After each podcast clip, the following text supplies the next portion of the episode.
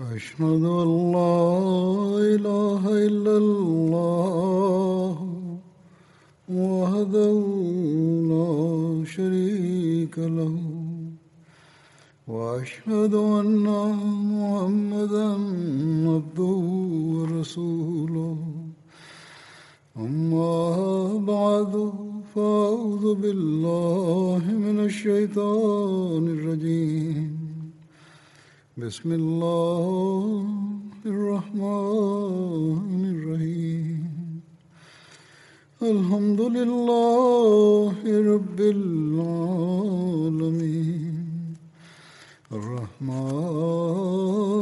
الرحيم. مالك يوم الدين. إياك نعبد وإياك نستعين. اهدنا الصراط المستقيم. صراط الذين أنعمت عليهم. غير المغضوب عليهم ولا الضالين.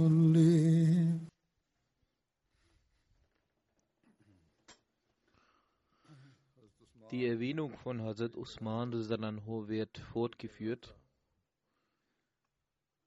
Hierbei wurde über seinen Märtyrertod berichtet und die darauf folgenden Geschehnisse dargelegt.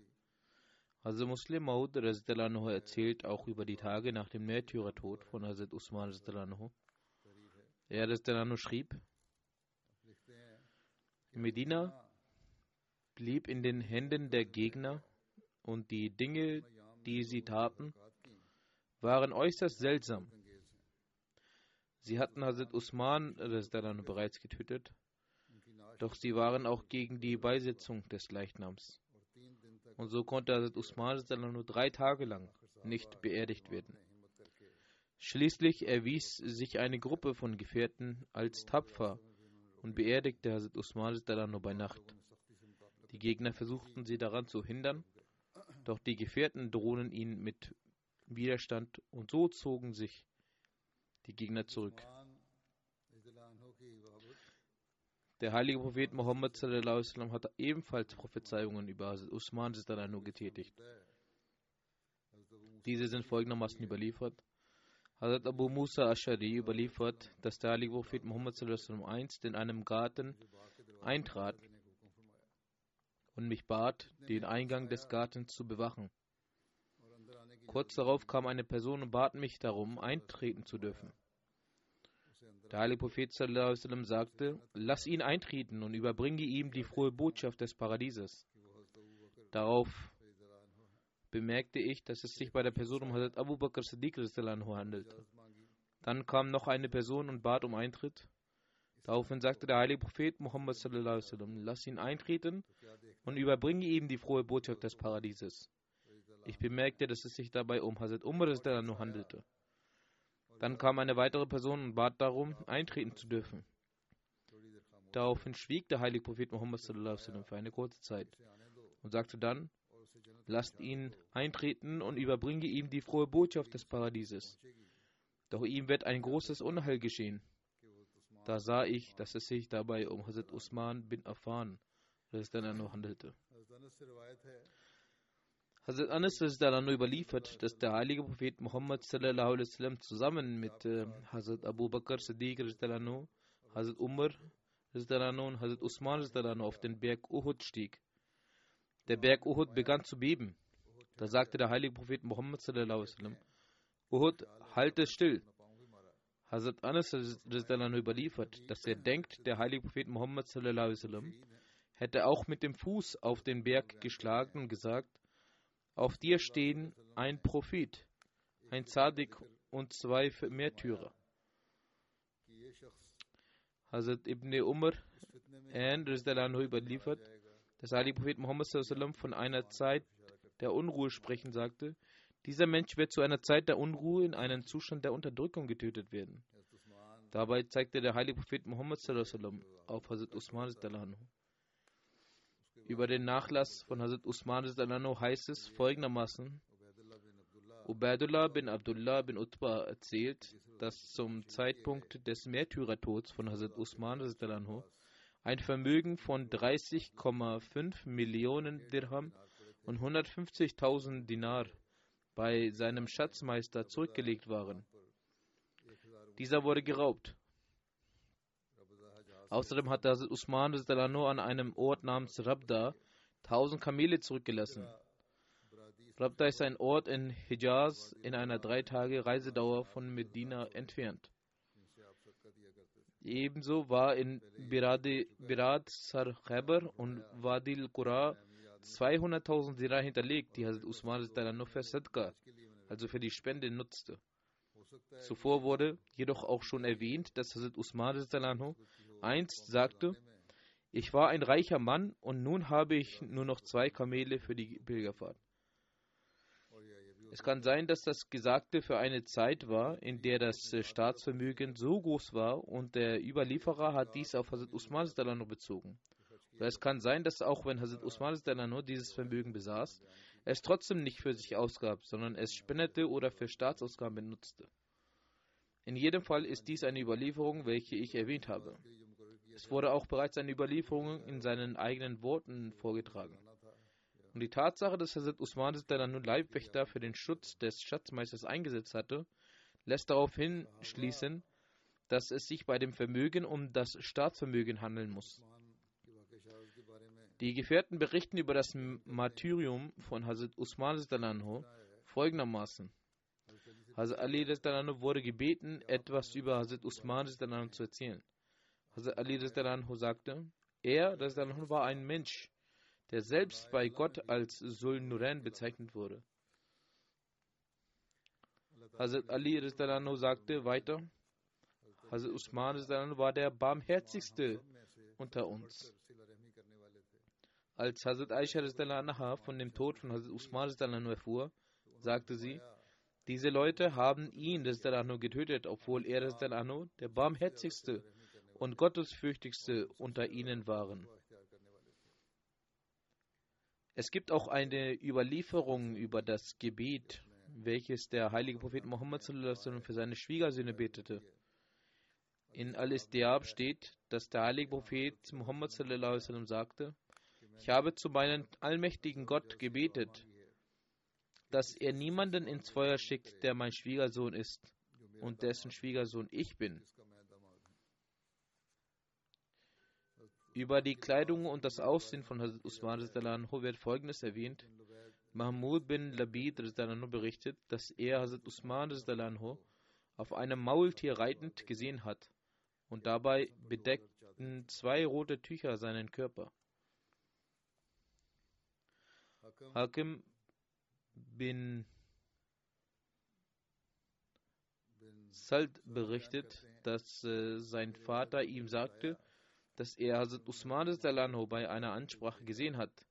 Er Dalano hatte ein schwarzes Tuch übergezogen und er hatte seine Haare mit Henna gefärbt. Sulaim Abu Amr Dalano berichtet, dass er Hazrat Usman bin Affan Dalano mit einem jemenitischen Tuch sah, dessen Preis 100 Dirham betrug.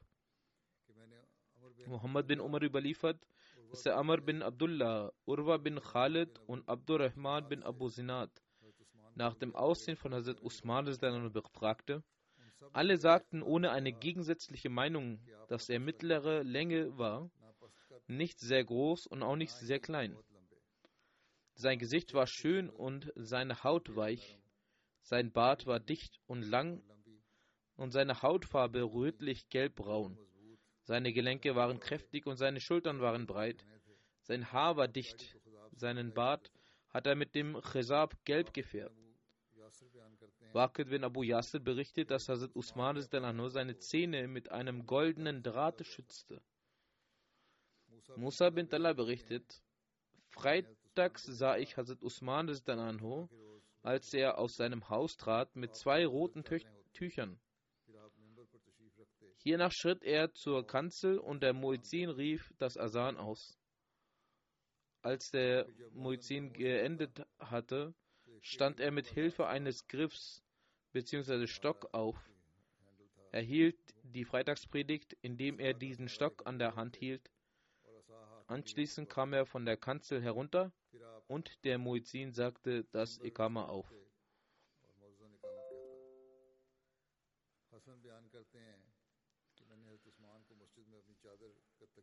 Hassan berichtet, dass er Usman in der Moschee gesehen hat, als er sein Tuch als Kissen benutzt und geschlafen hat. Musa bin Talha berichtet, dass Hazrat Usman an einem Freitag einen Gehstock an der Hand hielt und sich dabei stützte. Er war von allen Personen der schönste. Zwei rote Tücher bedeckten seinen Körper. Ein Tuch für den Oberkörper und eines für den Unterkörper. Er ging zur Kanzel und setzte sich. Es gab einen Ring des heiligen Propheten sallam, auf dem Mohammed Prophet Allah sallam, eingraviert war. Diesen hat der heilige Prophet sallam, angezogen. Dazu gibt es eine Überlieferung. Hazrat Anas bin Malik berichtet, als der heilige Prophet Muhammad sallam, beabsichtigte, einen Brief zum Herrscher von Rom zu entsenden, wurde ihm gesagt, dass der Brief nicht gelesen werden wird, wenn auf diesem kein Siegel zu erkennen ist. Daraufhin hat er einen Ring aus Silber fertigen lassen mit der Aufschrift Muhammad, der Prophet Allahs. Der Überlieferer schildert seine Eindrücke und Erinnerungen, indem er sagt, dass er den Glanz des Ringes immer noch vor seinen Augen hat. Also Anas berichtet, dass der Regen des heiligen Propheten sallam, bei ihm verblieb und danach ging er zu Hazrat Abu Bakr über. Hiernach wurde der Ring an Hazrat Umar weitergegeben und anschließend an Hazrat Usman. Über die Zeit von Hazrat Usman heißt es, dass er einst äh, am Brunnen, dessen Name Aris war, saß. Der Überlieferer sagte, dass Hazrat Usman den Ring aus dem Finger herausholte und diesen mit seinen Fingern vor sich hin bewegte. Der Ring entglitt ihm aus der Hand und fiel in den Brunnen. Der Überlieferer sagte, dass sie mit Hazrat Usman den Ring für drei Tage gesucht hatten und auch das gesamte Wasser aus dem Brunnen herausgeholt haben. Dies hat man den Ring nicht finden können. Nachdem der Ring verloren gegangen ist, hat Hazrat Usman verkündet, denjenigen, der den Ring findet, sollte einen großen Finderlohn bekommen. Er war zutiefst traurig über diesen Verlust. Als der Ring nicht gefunden werden konnte, hat er angewiesen, einen gleichen Ring aus Silber anzufertigen. Daher wurde eine Replika erstellt mit der gleichen Aufschrift, nämlich Muhammad, der Prophet Allahs. Diesen Ring hat er bis zu seinem Tod getragen. Bei seinem Martyrium hat eine unbekannte Person den Ring in Besitz genommen. Er war ebenfalls einer der Ashra Mubashra. Hazrat Abdurrahman bin Akhnas ist dann überliefert, er in der Moschee war und eine Person über Hazrat Ali in einer ungezogenen Art gesprochen hat. Daraufhin ist Hazrat Said, Said bin Zaid aufgestanden und sagte, ich bezeuge, dass ich den heiligen Propheten sagen hörte, dass zehn Personen in das Paradies gelangen werden. Der heilige Prophet Muhammad wird im Paradies sein, Abu Bakr wird im Paradies sein, Umar wird im Paradies sein, Usman wird im Paradies sein, Ali wird im Paradies sein, Talha wird im Paradies sein, Abdurrahman wird im Paradies sein, Zubair bin Awam wird im Paradies sein, Saad bin Malik wird im Paradies sein. Wenn ich es wollte, könnte ich auch den Namen der zehnten Person nennen. Die Leute fragten, wer ist der Zehnte? Hazrat Said bin Zaid schwieg. Die Leute fragten erneut, wer ist der Zehnte? Er antwortete, Said bin Zaid, also er selbst. Ich habe bereits in der Vergangenheit diese Überlieferung erwähnt. Über die Gesellschaft äh, des äh, heiligen Propheten im Paradies gemeinsam mit Hazrat Usman wird äh, durch Hazrat Talha bin Ubaidullah überliefert, dass der heilige Prophet sagte, jeder Prophet hat einen Partner und mein Partner, also im Paradies, wird Usman sein.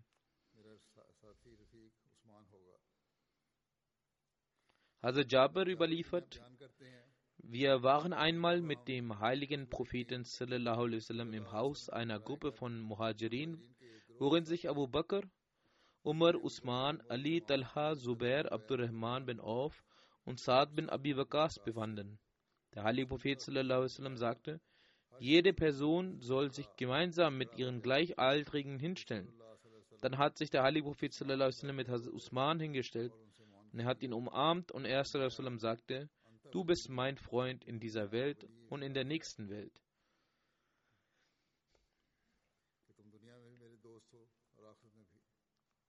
Hazrat Usmans äh, freigelassener Sklave Abu Salab überliefert, am Yawm Dar, also der Tag, an dem die Rebellen Hazrat Usman in seinem Haus eingesperrt und getötet hatten, an jenem Tag habe ich zu Hazrat Usman gesagt, O Amirul Muminin, bekämpfen Sie diese Unruhestifter.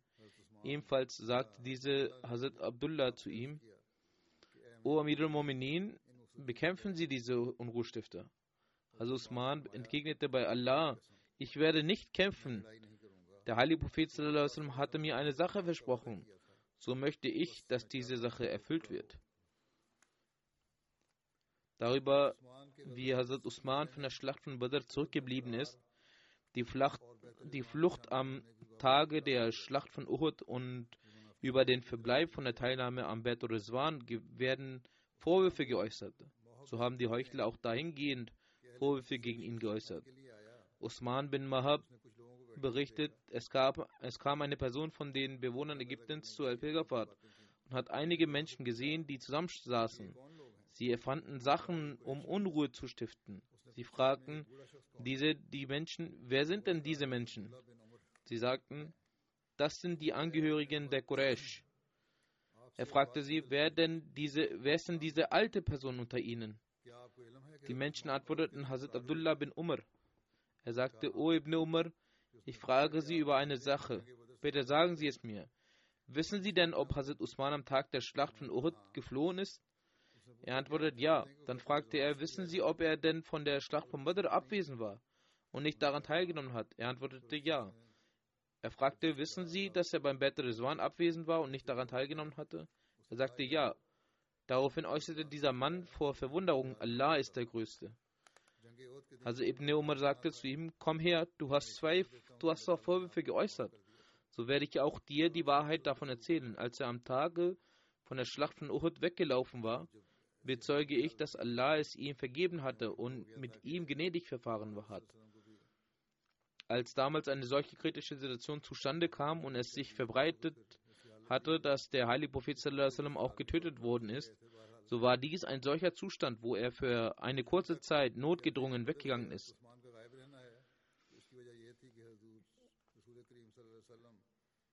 Soweit es um das Fernbleiben von Usman von der Schlacht von Badr geht, war der Grund dafür, dass dieser, dass die Tochter des heiligen Propheten, welche seine Ehefrau war, erkrankt war.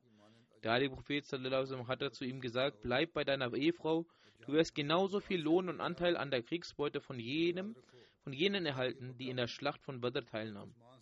Soweit es um einen seine Abwesenheit von der Badr des Wan handelt, so solltest du in Erinnerung behalten, wenn in dem Tal von Mekka eine andere Person mehr Ansehen als Usman gehabt hätte, so hätte der heilige Prophet diese Person anstelle von Hazrat Usman als Botschafter zu den Ungläubigen geschickt. Der heilige Prophet hat Hazrat Usman entsandt und das Badr Rizwan geschah erst dann, als er zu den Mekkaner ge gegangen war. Bei dem Badr Rizwan hat der heilige Prophet von seiner rechten zu seiner linken Hand gezeigt und gesagt, das ist die Hand von Usman.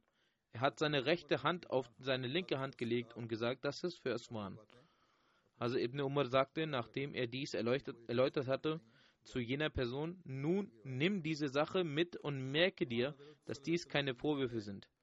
Das ist eine Überlieferung von Bukhari. Im Leben des heiligen Propheten Muhammad fand die Erweiterung der Moschee des Propheten statt. Auch darin hatte Usman die Möglichkeit teilzunehmen. Abu Mali überliefert von seinem Vater, dass der heilige Prophet für die Erweiterung der Moschee von Medina dem Besitzer vom Grundstück eines Landes gesagt hat, du wirst im Gegenzug für dieses Land im Paradies ein Haus besitzen. Aber er weigerte sich indes, es zu geben. Daraufhin kam Hazrat Usman und sagte zu jener Person, ich gebe dir für dieses Land 10.000 Dirham. Er kaufte das Stück Land von ihm auf. Dann kam Hazrat Usman zum heiligen Propheten und er sagte, O Prophet Allahs, kaufen Sie dieses Stück Land von mir, das ich von dem Ansari gekauft habe. Daraufhin hat er das Stück Land von Hazrat Usman im Gegenzug für ein Haus im Paradies gekauft. Dasselbe hat dann der heilige Prophet sallam, Hazrat Usman gesagt, dass du ein Haus im Paradies haben wirst. Hazrat Usman sagte, dass er es für 10.000 Dirham gekauft habe. Anschließend legte der heilige Prophet sallam, einen Grundstein. Dann rief er sallam, Hazrat Abu Bakr und auch er legte einen Grundstein. Dann wurde Hazrat Umar gerufen und auch er legte einen Grundstein. Dann kam Hazrat Usman und auch er legte einen Grundstein. Anschließend sagte der heilige Prophet zu den restlichen Anwesenden, dass nun alle jeweils einen Grundstein legen sollen. Das taten sie dann. Auf diese Art wurde das Fundament für die Erweiterung der Moschee gelegt. Sumama bin Hazm Kushedi berichtet, dass er zu dem Zeitpunkt der Belagerung anwesend war. Als Hazrat Usman nach außen spähte und die Anwesenden ansprach und sagte, bei Allah und dem Islam frage ich euch, ob ihr wisst, dass als der heilige Prophet nach Medina kam, es keine andere Quelle für Süßwasser gab, außer dem Brunnen, der Ruma genannt wird. Der heilige Prophet fragte zu diesem Anlass, wer von uns den Ruma-Brunnen kaufen würde, damit er seinen Wassereimer neben dem der Muslime in den Brunnen hineinsetzen könne. Damit ist gemeint, dass sowohl er selbst als auch die Muslime davon trinken. Im Paradies wird er eine bessere Belohnung erhalten. Also Usman sagte weiter, daraufhin habe ich diesen Brunnen von meinem eigenen Geld gekauft und dann habe ich meinen Wassereimer mit dem Eimer der Muslime dorthin gesetzt. Und heute haltet ihr mich ab, das Wasser aus diesem Brunnen zu trinken? Wollt ihr etwa, dass ich gezwungen werde, Meereswasser zu trinken? Hierauf sagten die Menschen, sie haben recht. Dann sagte Hazrat Usman, bei Allah und dem Islam frage ich euch, ob ihr wisst, dass ich für die Ausstattung des Heeres bei dem Feldzug von Usra, also der Schlacht von Tabuk, von meinem eigenen Geld gesorgt habe.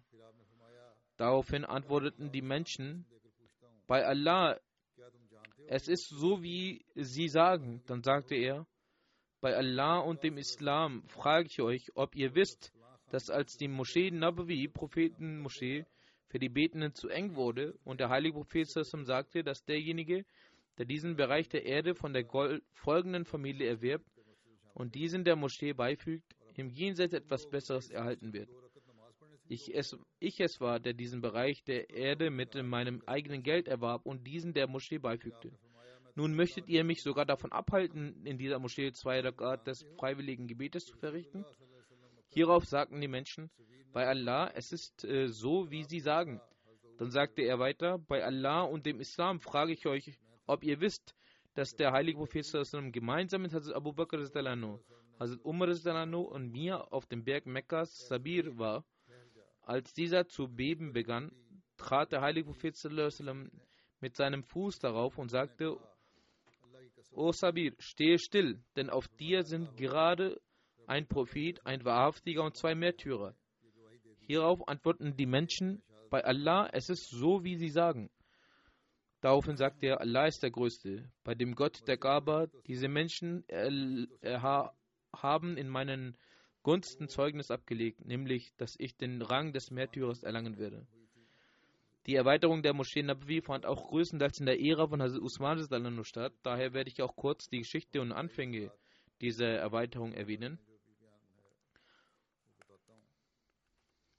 Zuvor wurde bereits äh, berichtet, dass zu Lebzeiten von heiligen Propheten sallam, eine Erweiterung vorgenommen wurde. Hierzu steht geschrieben, dass im ersten Jahr nach der Auswanderung im Monat Rabiul Awwal, also am Ende des Jahres 622, äh, der heilige Prophet mit seiner gesegneten Hand den Grundstein der Moschee Nabawi legte. Das Fundament war drei Sarah, also eineinhalb Meter tief. Für das Fundament wurden aus Fels äh, geformten Backsteinen eine Mauer errichtet, wohingegen der obere Bereich der Mauer aus getrockneten, von Schlamm geformten Backsteinen erbaut wurde. Das ist die Historie der Erbauung der Moschee. Hierin wird sich ebenso die Erwähnung der Erweiterung finden. Die Mauern der Moscheen wurden ungefähr drei Viertel Meter breit gehalten. Das entspricht ungefähr 2 bis 2,5 äh, Fuß. Die Höhe hingegen betrug 7 Sara, also 3,5 Meter. Im Monat Shawwal des ersten Jahres nach der Auswanderung, also in April 623 nach Christus, wurde der Bau der Moschee vollendet. Es wird von Hazrat Kharja bin Zaid bin Sabit überliefert, dass der Heilige Prophet sallam, die Länge der Moschee auf 70 Sra, also ungefähr 35 Meter, und die Breite auf 60 Sra, also die ungefähr 30 Meter festgelegt hatte. In der Zeit des heiligen Propheten sallam, fand äh, die erste Erweiterung der Moschee Nabawi im Jahr 7 nach der Auswanderung im Monat Muharram, also in Juni 628 nach Christus statt. Als der heilige Prophet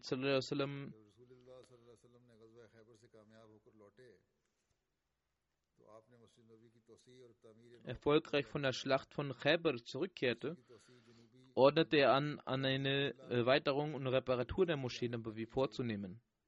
Die Erweiterung der Moschee wurde weder auf der Südseite, also in der Richtung der Qibla, noch auf der Ostseite vorgenommen, sondern größtenteils fand die Erweiterung auf der Nordseite und ein wenig auf der Westseite statt.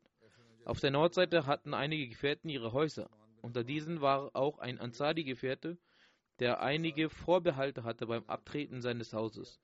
So wie bereits erwähnt wurde, kaufte sich Hazrat Usman dieses Haus von seinem eigenen Geld für 10.000 Dinar und übergab es anschließend dem heiligen Propheten. So war die Erweiterung der Moschee größtenteils auf der Nord- und Westseite möglich. Nach dieser Erweiterung ergab der Moscheebereich insgesamt 100 mal 100 Zara, das heißt 50 Quadratmeter.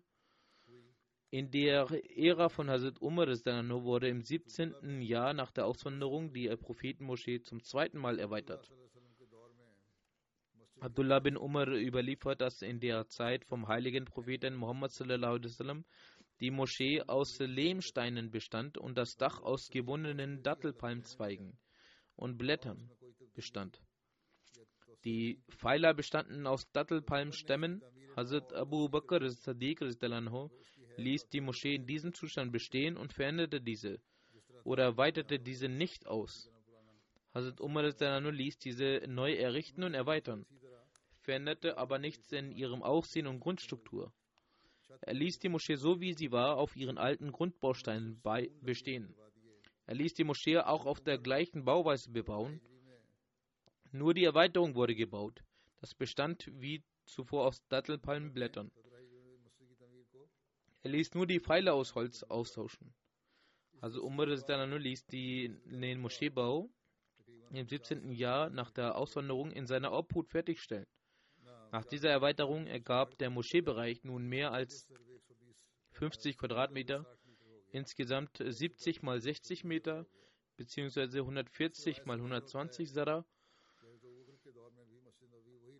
Aus dieser Überlieferung erkennt man, dass in der Ära des ersten Kalifen Abu Bakr die Prophetenmoschee so blieb, wie sie in der Zeit des heiligen Propheten war. Nichtsdestotrotz wurde die Moschee durch den Neubau von Hazrat Umar stark erweitert. Und dann wurde in der Ära des dritten Kalifen Hazrat Usman die Prophetenmoschee wiederum erneuert und ausgebaut.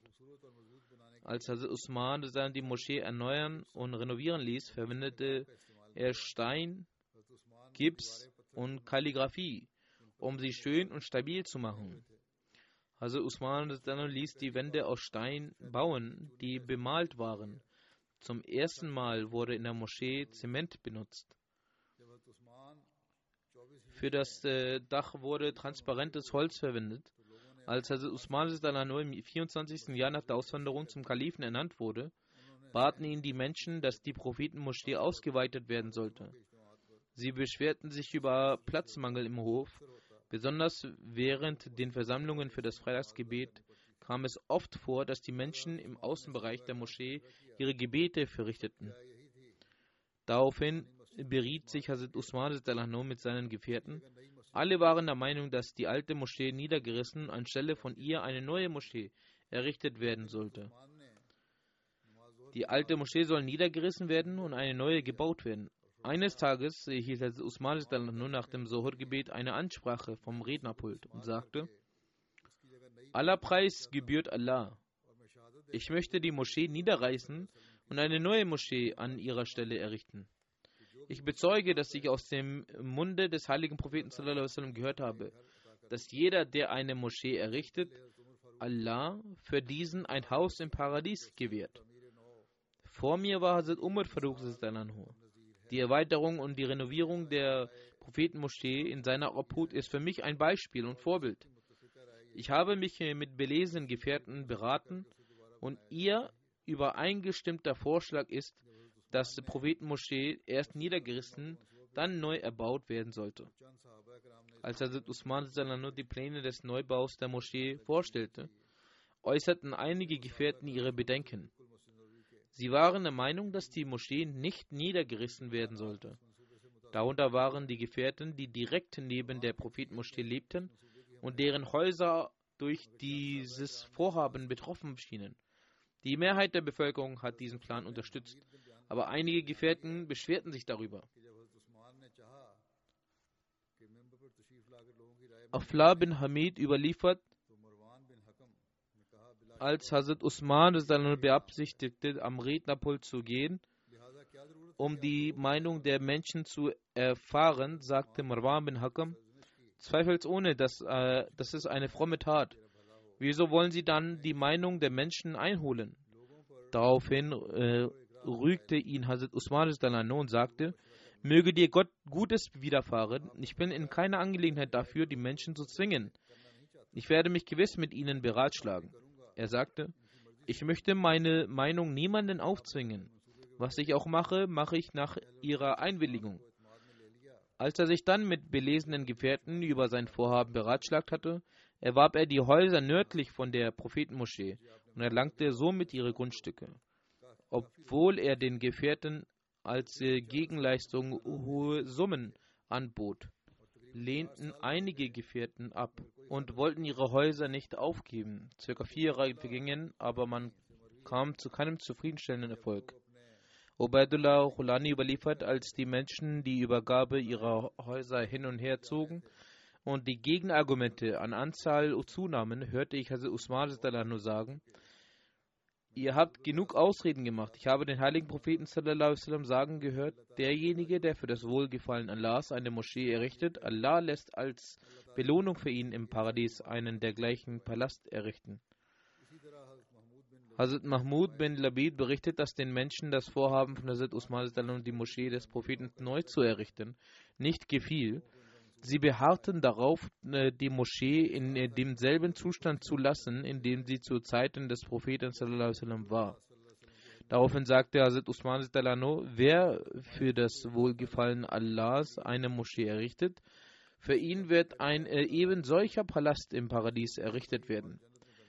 Nachdem Hazrat Usman die Menschen von äh, seinem Vorhaben überzeugen konnte, begannen die Arbeiten im Monat äh, Rabiul Awwal 29 nach der Hijra, also im November des Jahres 649.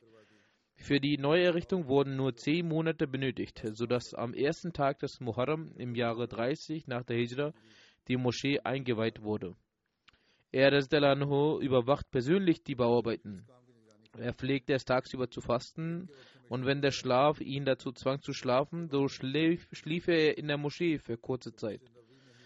Hazrat Abdurrahman bin äh, Safina berichtet, ich sah während den Bauarbeiten, äh, dass das Baumaterial vor Hazrat Usman nur präsentiert wurde. Ich sah auch, dass er immer stets auf den Füßen der Bauarbeiter stehende delegierte und bei Anbruch der Gebetszeit mit ihm, mit ihnen das Gebet verrichtete Manchmal schlief er dort sogar ein. Also Usman Sitarano weitete die Moschee im Süden in Richtung der Qibla aus und verschob die Wand dort, wo sie bis heute vorzufinden ist. Der nördliche Teil wurde um etwa 25 Metern erweitert. Auch der westliche Teil wurde um einiges erweitert. Der östliche Teil, in dem die gesegneten Gräber sind, wurde, nicht erweitert. Nach den Bauarbeiten umfasste die Moschee nun eine Fläche von 80 mal 75 Meter.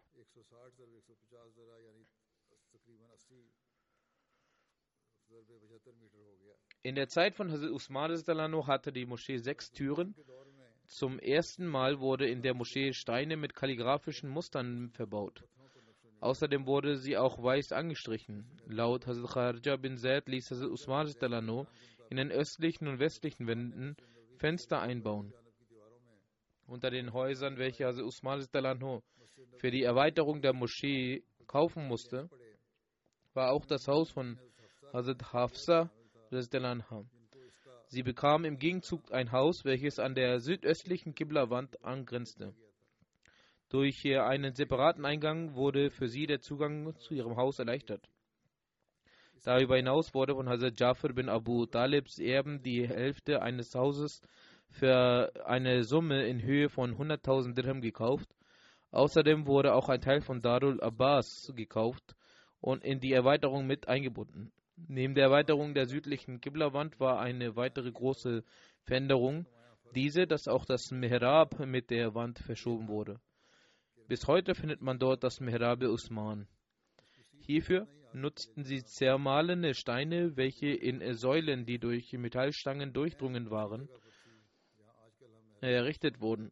Es wurde besonders darauf geachtet, dass diese neuen Säulen auf denselben Stellen errichtet werden, auf denen zu Zeiten des Propheten die Säulen aus Dattelästen errichtet wurden. Die Bauweise war dieselbe, welche die Byzantiner bei der Errichtung der Sachara-Kuppel in Jerusalem genutzt hatten. Das Dach wurde aus verglastem Holz errichtet, welches auf Holzbalken lag, die wiederum auf gekupferten Steinen lagen.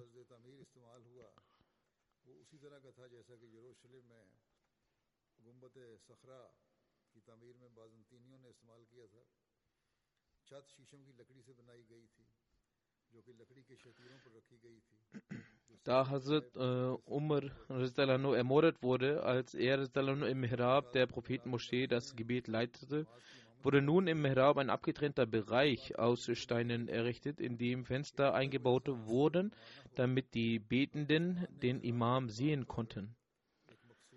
Diese sollte verhindern, dass jemand erneut den Imam angreift. Dies war die erste Sicherheitsmaßnahme, die in der Prophetenmoschee eingeführt wurde. Später wurde diese Maßnahme zu Zeiten des Umayyiden, Umayyiden in Damaskus als Voraussetzung eingeführt.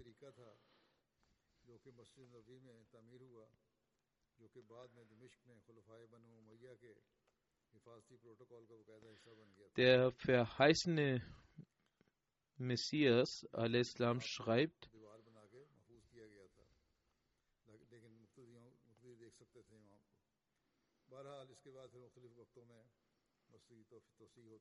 der, für, der verheißene Messias äh, schreibt, ich sehe Hazrat Usman nun gleichartig wie Hazrat Salomon al-Islam. Auch er hatte großes Interesse an Gebäuden. Zu Zeiten von Hazrat Ali gab es durchaus sehr viele interne Unstimmigkeiten, da auf der einen Seite Hazrat Ali war und auf der anderen Seite Amir Muawiyah. Aufgrund dieser Unstimmigkeiten ist sehr viel muslimisches Blut geflossen. Sechs Jahre konnte kein Dienst für den Islam erbracht werden. Die Dienste für den Islam wurden nur bis zur Zeit von Hazrat Usman erbracht. Danach begannen kriegerische Auseinandersetzungen. Weiter schreibt der verheißene Messias der Islam, es ist nicht notwendig, dass die Moschee aus festen Steinen erbaut wird. Es reicht, wenn das Grundstück dafür bestimmt wird und eingegrenzt wird. Auf den Boden sollte Heu gelegt werden, damit man keine Schwierigkeiten beim Regen hat. Allah liebt keine außerordentlichen Eigentümlichkeiten. Die Moschee des heiligen Propheten sallam, bestand aus einigen Ästen und hatte Bestand bis zu der Amtszeit von Hazrat Usman Rizdanano. Hazrat Usman Rizdanano hatte ein Interesse am Bauwesen. Er ließ in seiner Amtszeit daraus ein festes Gebäude entstehen. Mir kommt der Gedanke, dass sich der Lebensweg von Hazrat Salomon und Hazrat Usman sehr ähneln. Vielleicht interessierte er sich aus dem Grund für solche Sachen. Die Al-Haram-Moschee wurde im 26. Jahr nach der Hijra erweitert. Im 26. Jahr nach der Hijra ließ Hazrat Usman die Stellen von Al-Haram erneut festlegen und erweiterte die Al-Haram-Moschee. Er kaufte die, die benachbarten Häuser und ließ sie in das Gelände der Moschee einfügen. Einige verkauften ihre Häuser freiwillig, aber andere waren nicht einverstanden, ihre Häuser zu verkaufen. Hazrat Usman Ritanano versuchte sie durch alle Möglichkeiten zu überzeugen, aber sie blieben stur. Letztlich wurden diese ganzen Häuser gemäß der Anweisung von Hazrat Usman Ritanano abgerissen. Der Erlös wurde in die Schatzkammer eingezahlt. Daraufhin erhoben sie sich gegen Usman Ritanano. Hazrat Usman Ritanano wies an sie festzunehmen, wies sie, an sie festzunehmen und einzusperren. Dann sprach er zu ihnen, wisst ihr, warum ihr euch traut, gegen mich zu erheben? Der Grund dafür ist meine Milde. Also Umar handelte ähnlich, indes habt ihr nicht gegen ihn gehetzt. Danach sprach, sprach Abdullah bin Khalid bin Usaid mit äh, Hazrat Usman über diese Unruhestifter, woraufhin sie freigelassen wurden.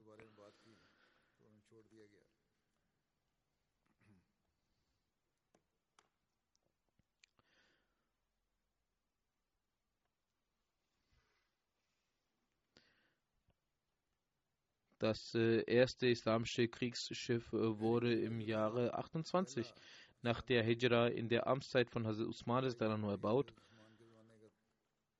Amir Muawiyah bin Abu Sufyan war die erste Person, die in der Amtszeit von Hazrat Usman einen Krieg auf dem Meer führte. Amir Muawiyah hatte auch Hazrat äh, Umar um Erlaubnis gebeten, einen Krieg auf dem Meer führen zu dürfen, aber er erhielt diese Erlaubnis nicht. Als dann Hazrat Usman zum Kalifen ernannt wurde, bat er ihn auch mehrmals darum. Schließlich erlaubte Hazrat Usman es ihm. Hazrat Usman sagte zu ihm, du sollst dir die Personen nicht selbst aussuchen, noch sollst du Lose ziehen, sondern gib ihnen das Recht dazu. Wer hiernach bereit ist, am, Frei am Krieg teilzunehmen, den sollst du mitnehmen und ihm helfen. Amir Muawiyah befolgte diese Anweisung. Er wählte Abdullah bin Qais Jassi zum Anführer der im Sommer als auch im Winter 50 Kriege auf dem Meer führte. In diesen Kriegen äh, ertrank nicht ein muslimischer, nicht ein muslimischer Soldat, noch entstand irgendein anderer Schaden. In einer Überlieferung des äh, heiligen Propheten sallam, heißt es, dass sich Hazrat Usman in äh, seinen Charaktereigenschaften am meisten dem heiligen Propheten sallam, ähnelt. Hazrat Abdurrahman bin Usman berichtete, einst begab sich der heilige Prophet sallam, zur zu seiner Tochter, während sie den Kopf von Hazrat Usman wusch. Der heilige Prophet sagte, O meine Tochter, verhalte dich gegenüber Abu Abdullah, das heißt Hazrat äh, Usman, stets respektvoll. Von meinen ganzen Gefährten ähnelt er mir am meisten in seinen Charaktereigenschaften. Also Yahya bin Abdurrahman bin Hatte berichtet, dass er seinen Vater sagen hörte, er habe unter den Gefährten des heiligen Propheten niemanden erlebt, der die Worte des heiligen Propheten so schön und vollständig wiedergegeben konnte, wiedergeben konnte, wie Hazrat Usman obwohl er sich zurückhielt, viel zu sprechen.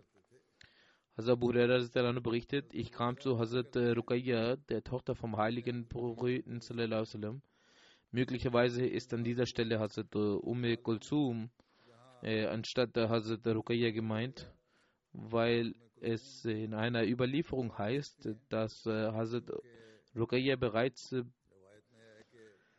bei der Schlacht von Badr verstorben ist und Hazrat Abu Huraira nahm fünf Jahre danach den Islam an und kam dann nach Medina. Damit könnte Hazrat Umm Kulsum gemeint sein, weil sie im neunten Jahr nach der Hijra verstorben ist. In der Überlieferung heißt es, ich kam zu der Tochter des heiligen Propheten, die die Ehefrau von Hazrat Usman war. Sie hielt einen Kamm in der Hand und sagte, der heilige Prophet ist soeben gegangen. Ich habe ihn gekämmt. Der heilige Prophet fragte mich, was denkst du über Abu Abdullah, das heißt Hazrat Usman Ich antwortete, ich halte ihn für hervorragend. Daraufhin sagte der heilige Prophet, auch du sollst ihn respektieren weil er mir unter meinen ganzen Gefährten in seinen Charaktereigenschaften am meisten ähnelt. Hiermit beende ich die Aussagen über Hazrat Usman. Heute möchte ich auch einige Janaza-Totengebete verrichten und diese erwähnen. Das erste Janaza-Totengebet ist von Herrn Mubashir Ahmed Rind. Sohn von Herrn Ahmed Baksh, dem Mullim Waqf Jadid Rabwa, welcher am 10. März nach Allahs Wille verstarb. Wahrlich Allah sind wir und zu ihm kehren wir heim. Er kam aus Basti Rind Zilla Dera Ghazi Khan. Er war gebürtiger Ahmadi. 1990 widmete er sein Leben und begann seinen Dienst in äh, Tarparkar als Waqf Jadid. Er war zu verschiedenen Zeiten an verschiedenen Orten als Mollim und Inspektor tätig. Wo immer er hingeschickt wurde, stimmte er zu und suchte nie nach Ausreden. Er versuchte stets, seine Widmung mit Treue zu erfüllen. Seine Bekannten äh, sowie Fremde haben alle über ihn geschrieben, dass er äußerst fleißig war und oft betete, dass der Hajjud regelmäßig verrichtete, ein hervorragender Dailallah, jemand, der zum Glauben rufte, wortgewandt, sehr gesellig, gastfreundlich, freundlich und demütig war. Er sprach immer in einem sanften Ton und mit eloquenter, eloquenter Sprache.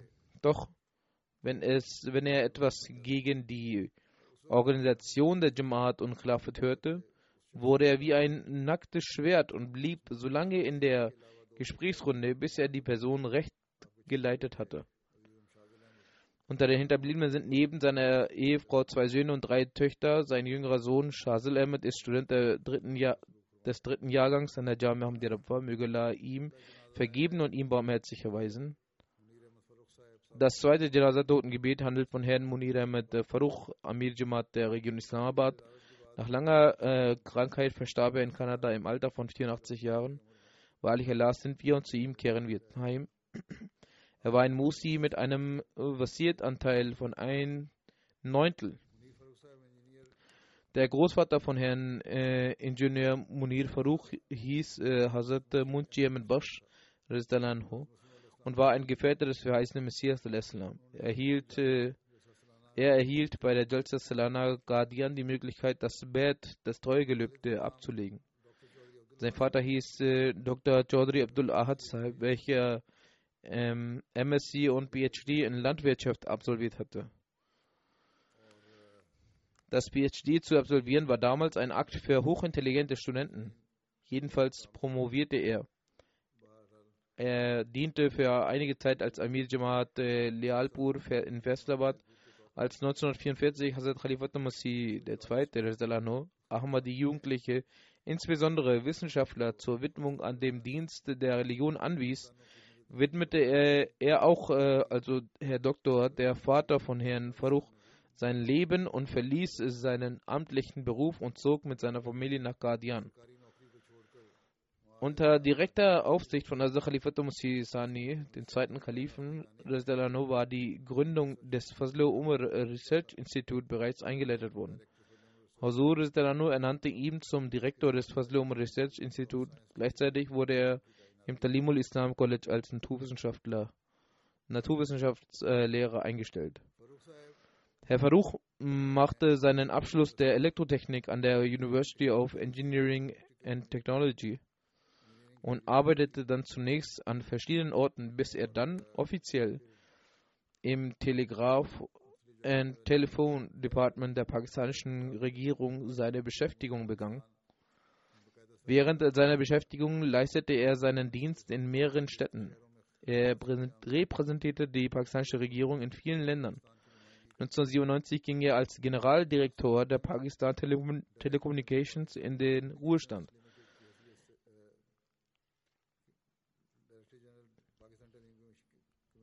Er hinterlässt äh, seine Ehefrau, zwei Söhne und zwei Töchter.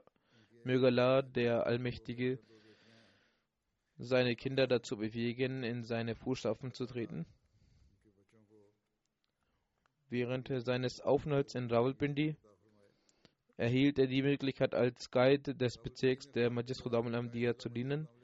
Das war im Jahre 1974, was, seine harte, was eine harte Zeit war. Jedenfalls erhielt er damals die Möglichkeit zu dienen.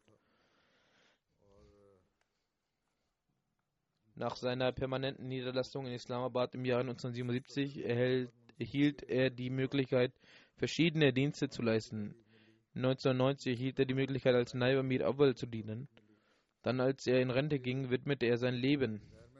Er stellt sich, also Khalifat Musi Rabi, den vierten Kalifen des festen Messias, zu Diensten, welches angenommen wurde. Dann erhielt er 1999 die Verantwortung des Dienstes als Amir der Stadt und Region der Jamaat Islamabad.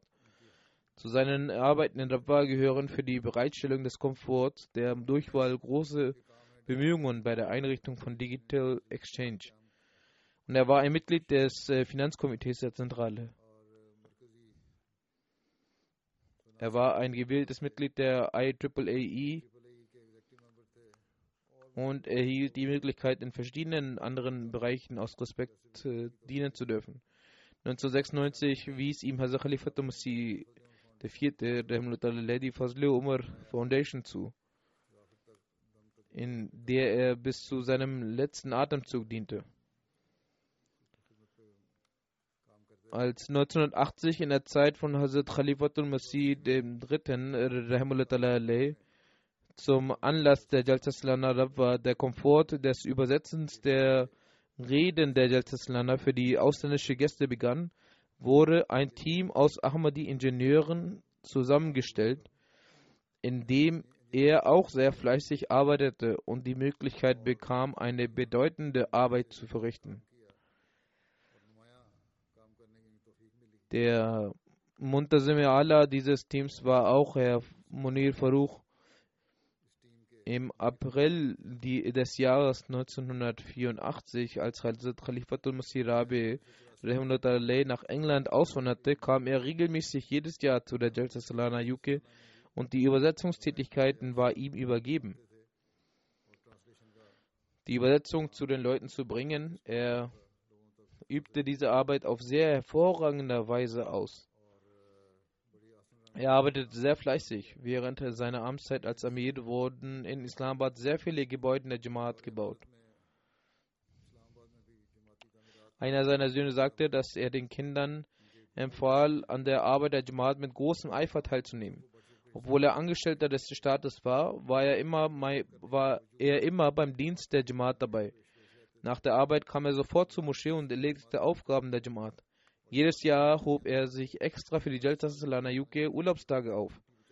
Während seiner beruflichen Anstellung äh, wurde er aufgrund seines Ahmad-Designs in den weiter, weit entfernten Dera Ismail Khan versetzt und der damalige Präsident Bhutto gab vor, ihm nicht mehr in Islamabad zu beschäftigen. Doch Allah der Allmächtige erwies seine Gnade und er wurde wieder nach Islamabad berufen. Von dort aus hat er die Möglichkeit, als Vertreter des Staates in verschiedenen Ländern zu reisen. Möge Allah der Allmächtige ihm Vergebung und Gnade gewähren. Das nächste Janaza-Totengebet ist von Herrn äh, Brigadier Muhammad Latif. Er war der ehemalige Amir des Distrikt, Distriktes Rawalpindi. Er verstarb am 28. Februar im Alter von 77 Jahren. Wahrlich Allah sind wir und zu ihm kehren wir heim. Herr Brigadier Latif nahm äh, gemeinsam mit äh, seinem Vater ca. 1955 die Ahmadiyyat an. Der Vater von Herr Brigadier starb im Jahre 2000. Danach war Herr Brigadier der einzige Ahmadi in seiner Familie. Das heißt, außer seinen Kindern. Er hinterlässt eine Ehefrau, zwei Söhne und zwei Töchter. Möge Allah seinen Kindern ebenfalls ermöglichen, in seine Fußstapfen zu treten. Im Jahre 2000, nach seiner Pensionierung, verbrachte er seine gesamte Zeit der Jamaat zu dienen. Er war Sekretär Mure Amma, Allgemeine Angelegenheiten und stellvertretender Amir des Bezirks Rawalpindi. Von, 19, von 2019 bis zu seinem Tod in 2021 hat er die Möglichkeit, als Amir des Bezirks Rawalpindi zu dienen. Circa 20 Jahre konnte er der Jamaat dienen. Er war sehr mitfühlend, achtete auf äh, Arme und erfüllte den Dienst an der Jamaat mit der Überzeugung, dass dieser ein Segen Gottes ist. Seine, auch seine Kinder hielt er dazu an. Selbst in der Wucht äh, seiner letzten Krankheit. Wann immer für die Dienste der Jamaat ihn ein Amtsinhaber der Zentrale äh, rief, kam er sofort, ungeachtet seiner Krankheit. Er hatte Krebs und ließ sich parallel dazu auch behandeln. Er war immer bereit zu dienen und lehnte es nie ab. Möge der Allmächtige ihm vergeben und seine Gnade walten lassen. Das nächste Janaza-Totengebiet ist von ehrenwerten Herrn Gonuk Baik Umur Bakuf. Herr Gonuk Baik Umur Bakuf ist ein Ahmadi von Kirgistan. Er verstarb am 22. Februar im Alter von 67 Jahren. Wahrlich, Allah sind wir und zu ihm kehren wir heim. Ilyas Kubatov, der nationale Präsident von Kirgisistan, schrieb, dass er den ehrenwerten Herrn Gonukbaik seit mehr als 15 Jahren kennt. Der Verstorbene war einer der ersten Ahmadis von Kirgisistan. Der Verstorbene nahm im Jahre 2000 die Ahmadiyyat an. Der Verstorbene war ein sehr aufrichtiger und loyaler Ahmadi. Er nahm immer an den Veranstaltungen der Jamaat teil und beteiligte sich regelmäßig an den Spenden der Jamaat und anderen finanziellen Opfer und erfüllte seine Versprechen pünktlich. Er verrichtete pünktlich die fünf Pflichtgebete und verrichtete stets das Tahajjud-Gebet. Zur Zeit der Sowjetunion während seiner Jugend war der Verstorbene in bedeutenden Institutionen Unternehmen in hohen Posten tätig. Aufgrund seiner Ehrlichkeit, Ehrenhaftigkeit und Fleiß lobten ihn alle sehr. In den letzten Jahren des Lebens, als er keiner Tätigkeit nachging, verkaufte er Bücher. Vor allem verkaufte er islamische Bücher. Bevor in, in Kirgisistan die Aktivitäten der Jamaat eingeschränkt wurden, verteilte er die Bücher der Jamaat und den Heiligen Koran mit Übersetzung an die Menschen. Durch sein Tablik brachte er vielen Menschen die Nachricht des äh, Ahmadiyyat. Der Verstorbene hinterlässt seine Ehefrau und einen siebenjährigen Sohn. Das ist, eine, das ist seine zweite Ehefrau. Die erste Ehe ist geschieden. Aus dieser hat er auch Kinder. Diese sind erwachsen und wahrscheinlich keine Ahmadis. Möge auch sie dazu befähigen, Ahmadi anzunehmen. Möge der Allmächtige ihm vergeben und gnädig sein. Mubalagh Saab schreibt, dass äh, als die Übersetzung des Heiligen Koran auf russischer Sprache erschien, wies er auf ein paar Fehler hin. Daraufhin sagte ich ihm, dass er den gesamten Heiligen Koran lesen und eine komplette Fehlerangabe erstellen soll. Daraufhin las er nur in 10 bis 15 Tagen den kompletten Heiligen Koran und wies auf die Fehler hin. Der Muballigh Saab schreibt auch, dass er für das Gebet mit großer Sorgfalt das Wusu, die rituelle Reinwaschung vor dem Gebet, vollzog und man empfand Neid, wenn man ihn beten sah. Herr Isgin Baif Arthur sagt, die Wahrheit ist, dass Herr Gonokbaik mir die Botschaft der Ahmadiyyat überbracht hat. Er sagt weiter, immer als ich fragte, gab er mir auf eine außergewöhnliche Art und Weise eine Antwort und seine Antworten waren voller Logik und Sinn. Der ehrenwerte Herr Konokbaik war Herr eines hervorragenden Charakters. Er war ein geduldiger und sanftmütiger Mensch. Aufgrund seines Charakters und dieser Eigenschaft bin ich äh, dieser Jamaat beigetreten.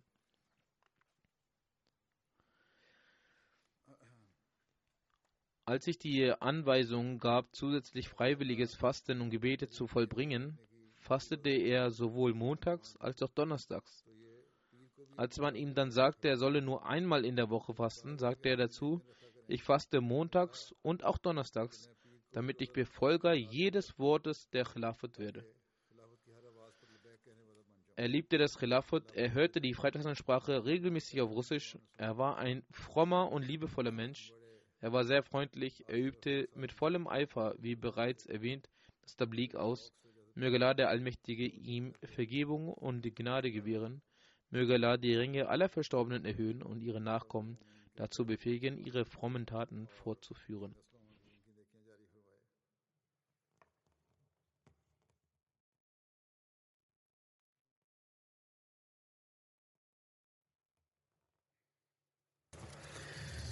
الحمد لله الحمد لله نحمده ونستعينه ونستغفره ونؤمن به ونتوكل عليه ونعوذ بالله من شرور أنفسنا ومن سيئات أعمالنا.